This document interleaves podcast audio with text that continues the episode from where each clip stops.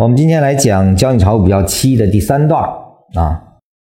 呃，这里面呢，禅师提到过散户如浮萍啊，没根没主意，这样不给屠杀了才怪啊。实际上，这个如浮萍这个大家应该清楚是没方向啊，没根，实际上在我看来也是没方向啊。就像呃一个植物你扔到太空里啊，它找不到方向感，它照样生长不起来啊，是一个道理。就是说没根实际上也是没方向。呃，没有方向下就一定没有了主意啊，你就不知道这个地方的下跌到底我该买，哪怕我知道啊节奏，整个市场运行一定是上下相连的，那么下跌了出现结构完成我就要买，但是呢，你对方向感没有，比如说这个可能已经是一个大日线级别的顶部位置是吧？它现在已经开启了一个至少是三十分钟以上的调整啊，那这个时候可能调了个五分钟，你就想往里冲。啊，那你说我五分钟调整完我进是不是有节奏呢？实际上这个节奏是没问题的，但是你方向感不清，你也依然会被市场打懵啊。所以说，在前面我们说过，在交易里是两件事儿，首先要解决的是方向问题啊。方向解决完之后，对它现在它的未完成到底是什么级别，这个是一定要搞清楚的啊，否则你的节奏也无从展开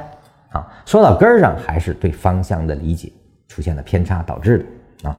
就像我们这次的一个零成本交易法啊，有朋友提出的问题，这个同样技术图形的两个完全相似的股票，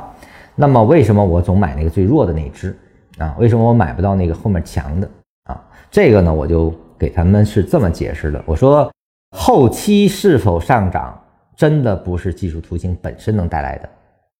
技术图形能带来的，只能告诉你当下的强弱表达啊，只能告诉你现在强还是弱。呃，同样在现在表达强的，不代表未来都会走强啊，只是当下的强啊。后面是否可以生长出更高的高点，实际上是更多的合力所为啊，也就是说，是否有中线的更看好它的资金，以及短线出局之后的短线回补是否产生啊，是这样的共同的作用才让它有高点。也说这些的推动一定不是技术带来的，啊，呃，我们强调方向就是要找到未来可以有推动性的延续性的力量存在，先要找到力量，而后才可能有延续下的那个买卖的产生啊，那个节奏才能把握好啊。那么接下来看啊，就是说为什么很多人没有主意呢？禅师给的观点是。因为在当时的这个牛市中啊，是这个时间是在零六年的十一月份，他当时给的逻辑是，主要是对牛市没信心，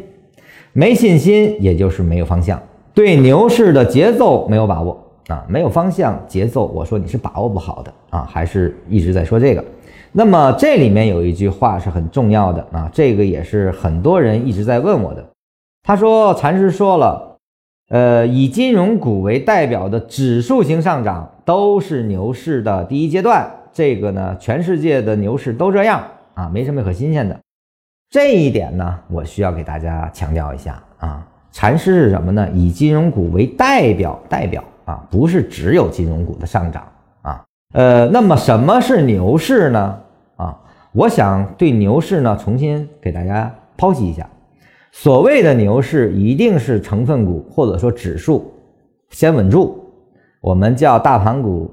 搭台，小盘股唱戏啊。也就是说，你得看到那小盘股唱戏的动作，也就是说，它的热点一定是由一线向二线、三线的不断扩散啊。也就是说，随着指数的上涨，有更多的人群在这种挣钱效应下逐步引入，发现了这市场的机会，也就是说，这个市场的热点不断的被挖掘。它不断被扩散，这种牛市的情绪在不断的被更多的人所知道，这个才叫牛市啊！实际上，在零二年调到零五年的这个三年的熊市中，依然是有一些成分股上涨的啊，指数没跌多少，个股惨不忍睹，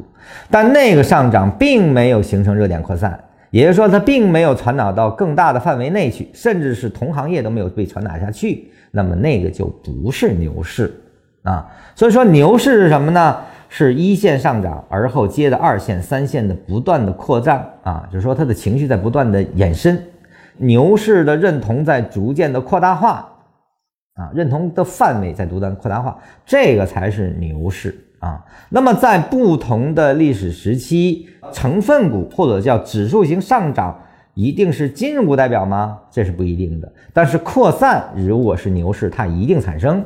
所以你判断现在是否牛市，只需要看一个指标：热点一旦形成之后，它是否产生了一个是持续性，第二个这种热点是否在相关行业或者是跟它不相关行业都在不断扩散。如果你能看到扩散性，那是牛市；如果不是，那是不是牛市？那是牛皮市，啊，这一点很重要啊。就是说，对牛市如何理解？今天我给了个标准。第二个，牛市的。这个所谓的指数性上升未必以金融股为代表啊，它可以以任何在那个时代，比如说现在这个当下的时代，它就不是金融股为代表啊，可能就是新能源、新基建为代表啊。每一个经济环境下，它的代表者是不同的啊，不能用这个禅师说的这个金融股代表就是只看金融股，那就出现了我们叫